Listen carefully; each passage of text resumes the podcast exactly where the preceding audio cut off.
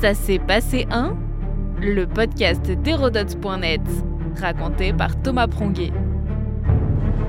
Ça s'est passé un 1er décembre 1955, l'arrestation de Rosa Parks. Rosa Parks est devenue un symbole dans une Amérique encore soumise à la ségrégation. Son arrestation va devenir un des points de ralliement de la lutte contre le racisme, une figure forte du XXe siècle. Rosa Louise Macaulay Parks, dite Rosa Parks, est née en 1913 en Alabama. Les États-Unis sont alors partagés entre les blancs et les personnes de couleur. Elles ne peuvent les fréquenter en général, dans les transports, au cinéma, aux toilettes parfois.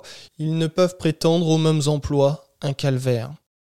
En 1955, un mouvement semble se mettre en marche. De nombreuses femmes déterminées refusent de se conformer à la politique du separate but equal, séparer mais égaux, en vigueur depuis l'arrêt Plessis de 1896. C'est ainsi que le 1er décembre, à Montgomery, en rentrant du travail, Rosa Parks reste assise, ne cédant sa place à un blanc, à l'époque, dans les bus, les premiers rangs sont réservés aux blancs. Les noirs, qui représentent trois quarts des passagers, doivent s'asseoir à l'arrière. La jeune femme reste de marbre. Le chauffeur du bus, James F. Blake, appelle la police. Elle est débarquée, arrêtée et une amende de 15 dollars lui est infligée.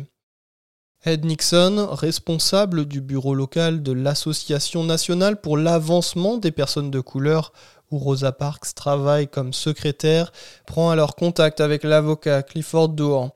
Ils font libérer la jeune femme et celle-ci accepte de devenir la figure de proue emblématique du collectif. Le pasteur Martin Luther King anime l'association. Il a 26 ans à l'époque, il lance dès lors le boycott de la compagnie d'autobus. Cette forme d'action non violente, inspirée de Gandhi, est une première dans l'histoire des États-Unis.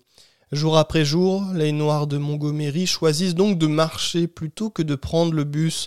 Privée de recettes, la compagnie doit rendre les armes.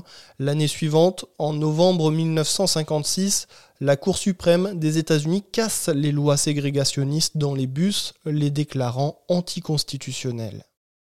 C'est à l'issue de ce dernier jugement, et enfin assuré de leur victoire, que le boycott prend fin. Au bout de 381 jours, un véritable succès. C'est le début d'une longue lutte pour l'intégration des Noirs dans la société américaine. Pour sa sécurité, Rosa Parks quitte Montgomery. Elle travaille alors auprès d'un politicien démocrate du Michigan, l'afro-américain John Conyers. Elle continue son combat et sera surnommée mère du mouvement des droits civiques par le Congrès américain. Notre podcast historique vous plaît? N'hésitez pas à lui laisser une note et un commentaire ou à en parler autour de vous.